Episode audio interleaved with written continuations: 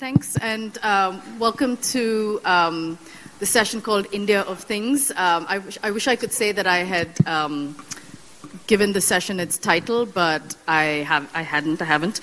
Uh, thank you very much to GIG and to Republica for inviting me to talk to Sreowshi um, as our introducer. Sorry, I didn't get your name. Christo said uh, this is a new topic, and I, I, work at Tactical Tech. I'm research director there, and uh, I'm an independent scholar as well in technology. And uh, I think I know a fair bit about the Internet of Things. Uh, but just chatting with Sreowshi yesterday uh, was was a real eye opener to me because there's actually not a lot that I know about um, the ecosystem of the Internet of Things in India. And so I think this will be kind of interesting and um, informative for all of us. So thank you very much, Sreowshi, for, for being thank part you, of this you. and for, for being part of Republica. It's your first Republica, right? Yes, it's my first Republica. Thank you, Republica, for inviting me. Thank you, Gig Community, for invi- inviting me. And nonetheless, Maya, for hosting me. Thank you. Great. So um, since we're kind of short on time. What I'm going to do is try and talk about a couple of issues with Sreowshi about her work at Frugal Labs, which is the company that uh, she's the co-founder of. And then we'll try and open up to a few questions because I'm sure many of you have um, things you want to talk about and ask about as well. So um, I want to actually uh, ask you how you got into working on Internet of Things because I take it that you're actually a geoscientist. So I'm curious about that journey. Maybe you could introduce yourself to us. Okay, so I would just uh, take little time and introduce myself. So my story begins like I'm from another uh, beautiful city in India, Kolkata. I don't know how many of you have heard of. So I am from there, and I am born and brought up in a typical middle class family. And from there, I studied uh, geoscience Geo, uh, geography being my favorite because I'm like, you know, kind of nature lover and all that. So I studied geography and then I got a job and got shifted to Chennai and that was my first multinational company job. And I was pretty excited about it, wanted to go with it. And suddenly, some of my friends were into robotics. They were doing some kind of robotic startup. So they told me, you know, why don't you guys, uh, why don't you come and join us as our marketing person? And I was like, yeah, let me take this up because that's a startup. So I was like very pretty much excited and I joined them up and it was 2012 that we founded uh, Frugal Labs in Bangalore, India. And uh, so from then we are walking into Internet of Things. And I would just brief you about my journey into, uh, into Frugal Labs. We started up as a training company. It was purely a training company, like creating resources and skills in India into Internet of Things.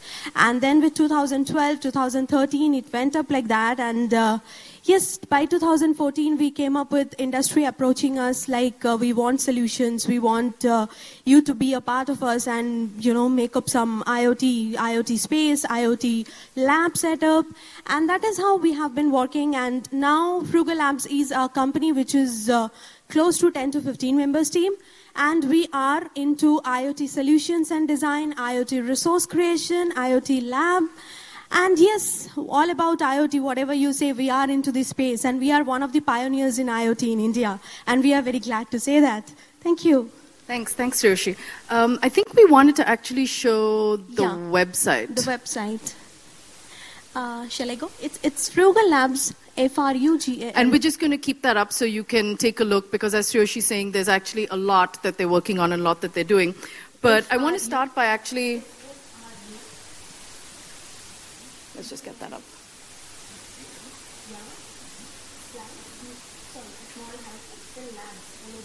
Minus labs.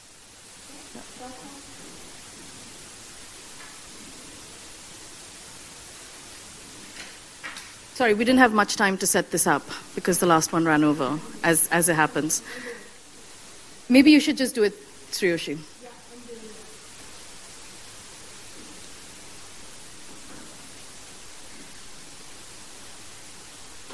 That also gets uh, other people a chance to come in and join us and find place to sit down.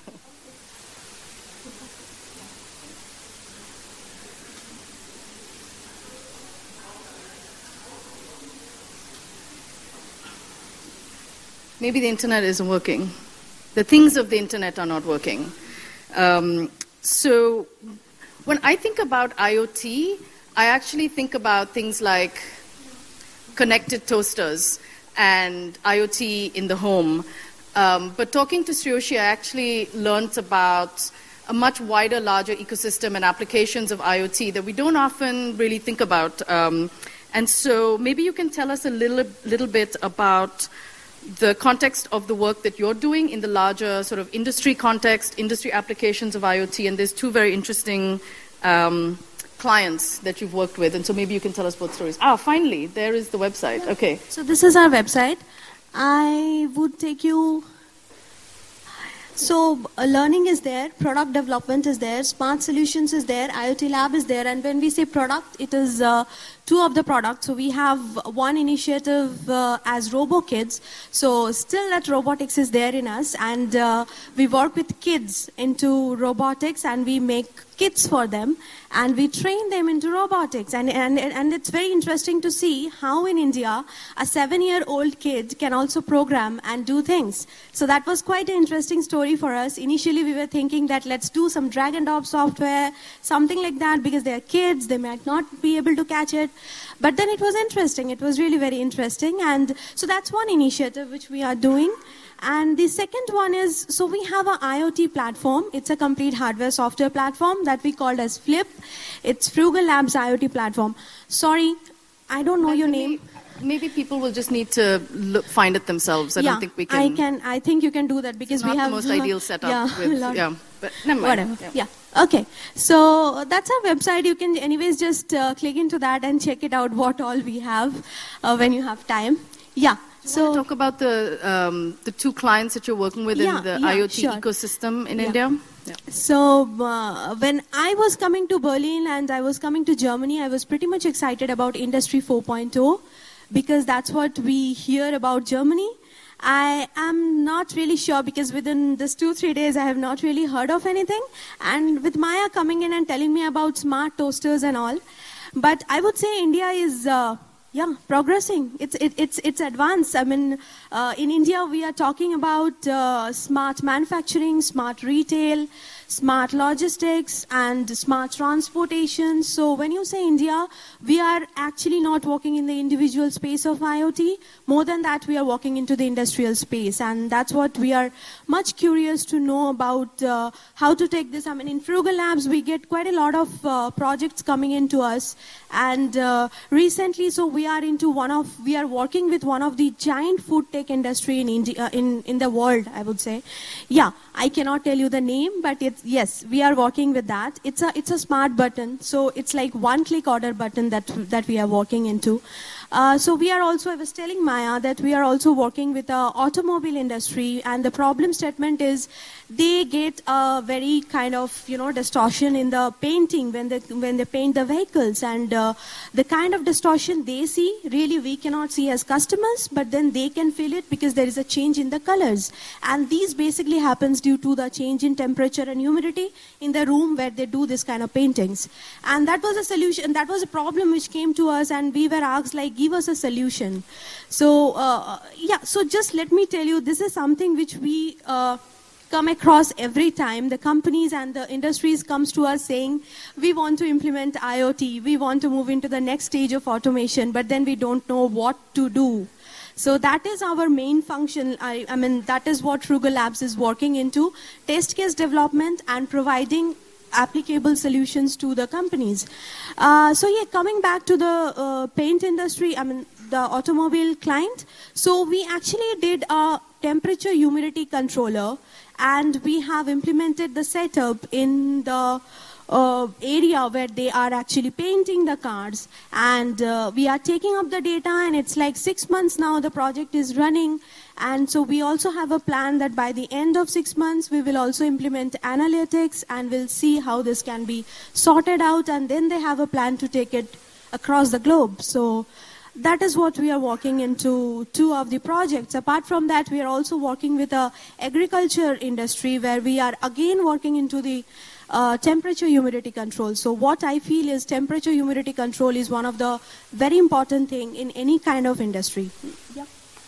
So um, what's your process for working with a client that says, we don't know anything about IoT, but we know that we need to be learning more about it. Um, how do you how do you actually work with them? What's your process? So that's really challenging at times because you know uh, what we push them is that the program the problem statement should come from their end or else uh, it becomes really difficult for us to penetrate into all the functions that they are doing and identify the problems and then come out with a solution. But that hardly happens. They are again two, three days, the, again, again, the mail comes as in like, we could not find anything, you just need to find out something. So, uh, yes, uh, in that case, what we do is we generally start with a factory visit and we try to find out uh, the kind of sensors we can implement and there is again a challenge because there are certain kind of machines where you cannot implement any kind of sensors. They are age-old machines or maybe the machine won't allow you to put any kind of sensor. So yes, that's again a challenge. But then somehow we do it and the entire thing takes like one and one to one and a half months of time only to identify the problem. The research phase, yeah. the, the kind of ethnography phase of kind of understanding And the then again, it changes from geographical locations to in the client to client. So it varies from industry to industry. That's how it happens. Okay. Um, one thing that I found kind of interesting was this thing about you know IoT in the home and personal IoT, which I feel I hear a lot about. Um, but there's actually this whole industrial development and application of IoT, which is completely different. Um, why do you think there's no sort of connected toaster enthusiasm in India? Because everybody's on mobiles, and you know, why don't people want connected toasters? Okay, so that's a question. I think uh, maybe Indians like without toasting to have breads. I don't know, but some uh, of us uh, like toast. but yes, uh, so uh, that's a really that's really a concern that in India you don't find people more into the individual space of IoT. So I would just tell you a brief about it. So uh, I think uh, in US, UK, and in Europe, we have seen IoT as in like automation, smart devices from ages. It, it's not something that is new to you people, like you know, getting into the you all, already have Nest, you already have thermostat, a lot of things you already have. But for India, it is a very new concept. And so we thought that, okay, let's not jump into this, other than let's get into the other part of it. That's the industry perspective, which is what, uh, because there is a lot of industries coming in with uh, our new government in, there is uh, Make in India concept. So now we are more focusing into Make in India. So when we focus into Make in India, industry is something which has got to play a lot. So that's why we are more focusing into the industry section, section of it. And uh, yes, I would say um, maybe the smart devices in the individual space, it's growing. People are taking it up. We are thinking that yes, we should also do it. Fitbit is a very, uh, wearables are very high there, yeah. And um, yeah, smart home. Yeah, we do also get builders coming to us saying that we need smart home solutions because now the flats which are already like, you know, maybe crore flats. So in that, we actually face that kind of things that we need smart home solutions. But then it's less, yes. Yeah, and I think that cost is probably yeah, a factor that may as well. I mean, factor. I mean, I think eventually there are going to be more and yeah, more connected yeah, devices. As, yeah. as, you're saying, sure. kind of luxury apartments and sort of high-end uh, real estate is going to start offering things yeah, like and you know, I, I would also solutions. mention one thing that uh, the awareness. I'm not uh, pretty much sure about uh, here. Uh, I think it will be it will be more. It should be more. But in India, uh, people living in two-tier cities and all, they are not much aware of what the concept of IoT is. So still, it is like uh, when you say IoT, they are like, okay, so but then cities like Bangalore, Mumbai, Chennai, the metro cities probably they are taking up too much into IoT. And also in the industrial cities, they are taking up. So I think there is a gap in the awareness part. But then, yes, we Frugal Labs is uh, what we are also doing into the awareness creation and skill development. We are working with a couple of uh, government projects as well to bring up uh, sector, I mean, with the Sector Skill Council of India, with the IT company, uh, IT segregations of India, with DSCI, with IESA. so these DSCI? are all You're mentioning DSCI, lots of Data Security, Data uh-huh. Security Council of India. Okay. So we are also trying to develop something called uh, GDPR in London and we are framing the proposal to submit it to our government to bring out something like that sort of. Okay, so this yeah. is a good point at which to talk about things around data protection and uh, privacy because we actually don't have a data protection law in India. We don't have robust privacy regulations in India. And the sort of unspoken elephant uh, in the room and that, that we, we spoke about yesterday uh, when we met was that. Um, uh, around privacy and security issues, which are really, I mean, there's a loud, big, great conversation in this country around data protection and privacy. And Sreowshi was saying that it was really interesting and new for her to come here and she was like, why are all these people talking about privacy and data protection so much? Individual data protection is, uh, so I've been attending a couple of sessions from last two days and I see a lot of buzz on individual data protection, individual data law, GDPR and all that. But yes, in India, you don't see that much into the individual space. Again, the reason being we don't use that much of uh, individual devices, I think maybe. But then again, nowadays smartphones and laptops are anyways there. But yes, we are also trying to frame out a proposal as in GDPR and submit it to our government. I would GDPR say, is? Uh, GDPR is the General Data Protection Law that's in UK. Right. So yeah, something like that sort we are also doing. I think the problem is India is just a 60, 65 years old uh, young country, and uh, certain things to come up uh, very, very fast. Uh, I think it will take time, but then again, it's it's it's the uh, with the GDP and all the way it's progressing. I think things are not way far. Within 220, we are having. I mean, let's see. Let's hope for the best, and we see a lot of things coming up. Well, maybe this is where we, we kind of diverge in our optimism about what's what's happening with India, and um, I think generally in terms of data protection, privacy issues. So.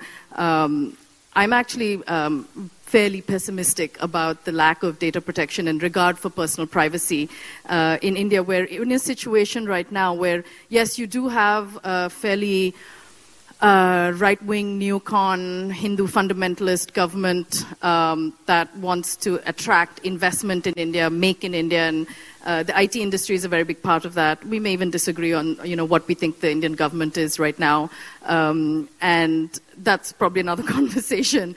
Uh, but you've got that on the one hand, trying to attract business, but then you also have this situation that's very hot and live right now around the the national biometrics database that we have. It's called Aadhaar. Uh, the unique identify ID authority of India is the body that's been set up to administer uh, the personal information of uh, half a billion people. They want to get everybody basically on a national biometrics um, ID program.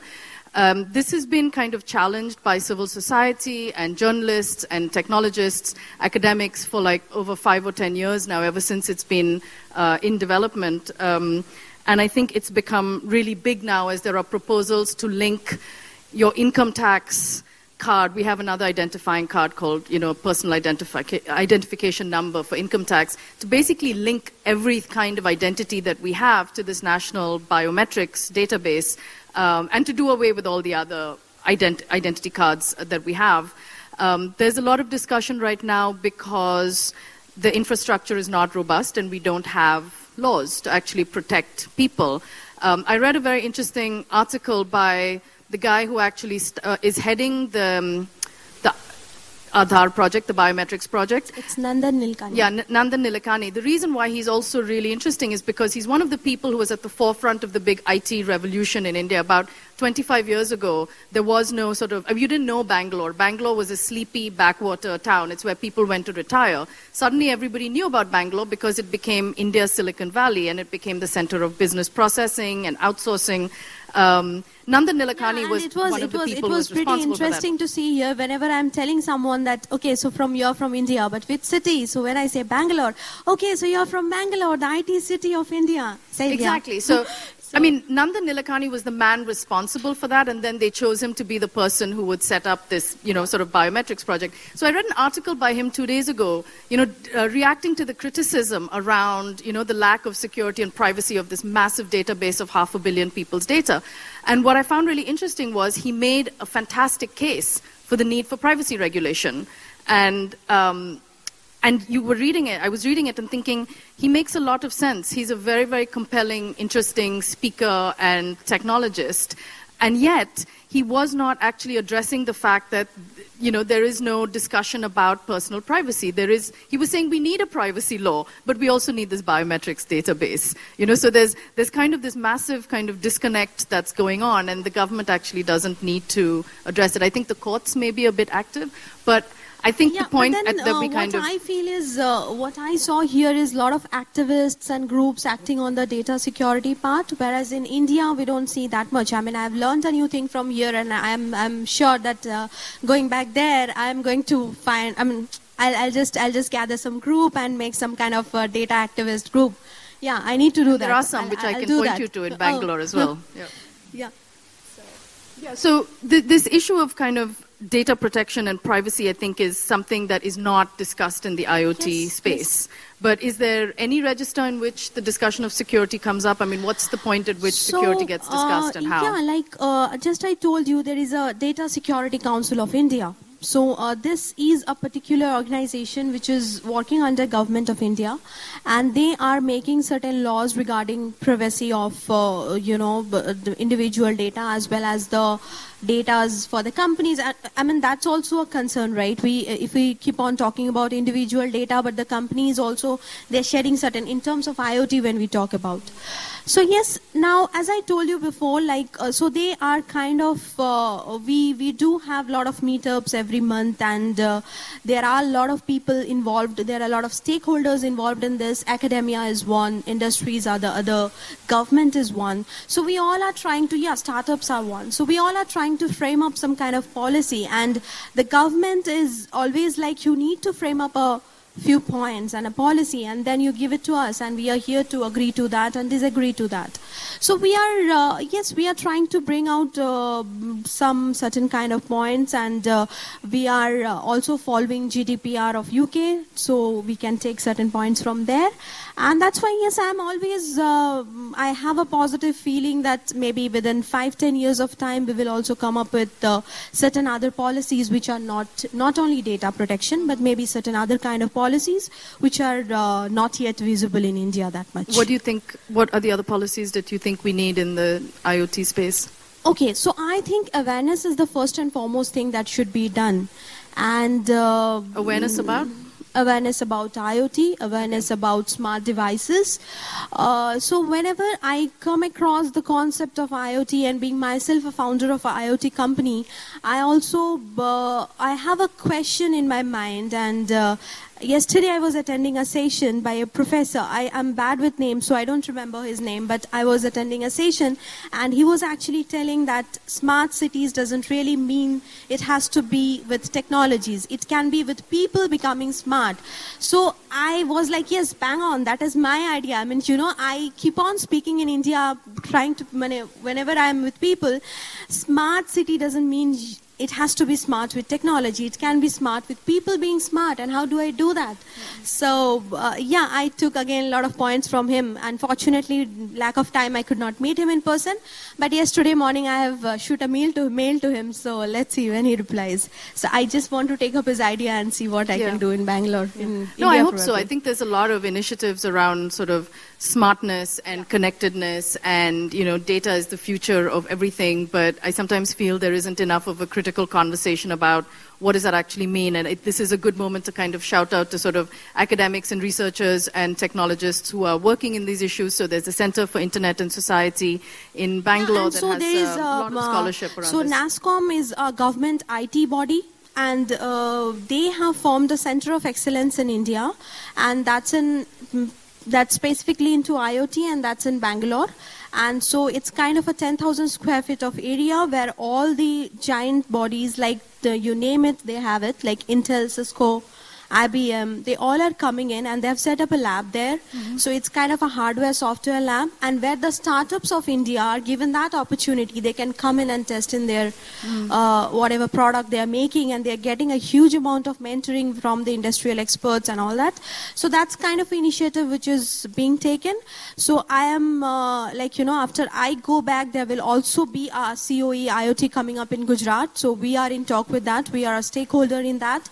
And so these are the kind of bodies that we are also working in. And uh, as I mentioned, that Frugal Labs being one of the pioneer in IoT in India, we actually get a lot of opportunities from people because they know by our names. And uh, yes, so we are also working into different pockets of IoT. So, yeah. So I would say that you know, sort of Germans uh, who are looking to work in India and connecting with India, With us. um, with us, the, but, but also in terms of transfers of, of, of ideas, I think it would be fantastic Yes, if there was yes. actually leverage in terms of regulations because it would be interesting to actually see the same companies that are working globally and transnationally. There are certain restrictions or local legal issues around you know, security, privacy, and implementation of IoT um, that don't have to be, you know, sort of implemented in India because, you know, the sort of regulation or the infrastructure or the government is like, this is not an issue.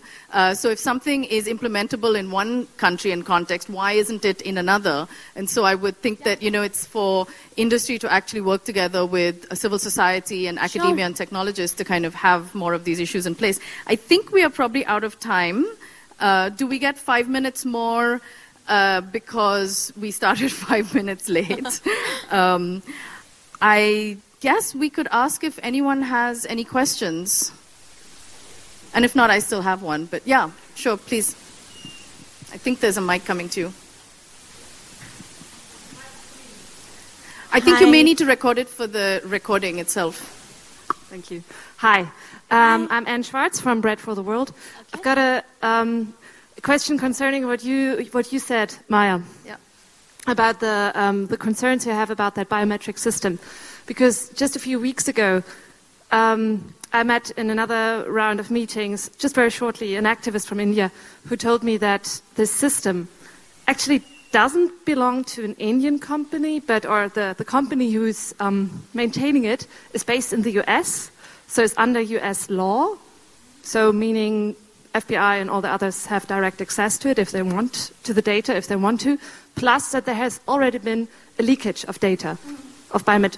So this is. I would just want to have your opinion on that because yeah, that was very disconcerting. Yeah, I think that uh, in any case, if the FBI wanted any information from the Indian government, I think that you know you wouldn't need a biometrics database for that, and we've seen that in the last few years. So I think that there would definitely be very easy kind of rollovers on, on that kind of thing. Uh, I'm sure that there's a lot of you know, the sort of collaboration in terms of access. And I don't, I, this is actually new to me, but my colleague is telling me um, that, you know, that is the case, that actually there's jurisdiction in the US, which is, which is strange to me, but I, I don't know the details of Aadhaar. I don't, I've never really worked on it, uh, and I kind of read it as a technologist and kind of, you know, heavily concerned citizen. But I think the issue of the leakage is definitely there, and I think people have pointed to this. But again, as I was saying about Nandan Nilekani, he said, yes, we need robust infrastructures. We need laws to kind of govern the fact that there will be security breaches, and there are security breaches happening all over the place. So he's, he's also sort of calling to that. But I think the issue is that's not being articulated is that. Um, we, we're, country, we're a country of such disparities and sort of active persecution of marginalized communities and minorities, and just this huge database of, you know, everybody with a certain kind of name, for example, you know, being on that database is, is, is really worrying. That's the conversation that's not happening. Uh, I think the issues of privacy and security are sort of very well known, and everybody who's involved in the system is talking about it and, and the need for it. But I think that civil society it's- pushback it's, is uh, not there. Yeah, it's, it's definitely a concern. So it's not something that uh, people are not aware of it or they're like, you know, okay, let's leave it. It's not something that sort of. But then, uh, okay, so coming back to Aadhaar, Aadhaar is kind of a uh, thing which we are, uh, as like Indian government is trying to make it like, you know, one sort uh, one kind of identification method. And with that, he actually can trace in even a person living in far beyond uh, Himalayas in uh, India. So it's kind of like when I say, I think somewhere it's again uh, coming back to the awareness. Because when I say, when I'm actually connecting to a person uh, who is living somewhere out there and he doesn't know anything about this, so my first concern becomes is how can I bring this person into my uh, system. and also with maybe- informed consent, because Yeah. this person living in the back of Beyond, And- it's not just about getting into the database, yeah, but and knowing so what that and means. so it, it, it, it's kind of like India is a country with the 28 states and seven union territories. So you can understand the kind of diversity we go through every day. Within 100 of kilometers, you change your language, you change your cuisine, you change your attire, you change your everything. So it's it's kind of, I mean, you know. And I think we have to end it there. I'm sorry, but I'm, we're, we're getting indications that we need to move on to the next one. Yeah? Oh, okay. So we can. Oh, we do have to move on. Okay. Okay, thank you very much. For, sorry this was so sort of abbreviated, but thanks so much, Sreowshi. Thank you, thank and you. all the best, and I hope we, we continue this conversation. Sure, sure. Thanks, thanks and, uh, from you, anyone, if you want to check in our website, please log into that and check out what all solutions and things we are doing. It would be great to connect with you. Thank you. My pleasure.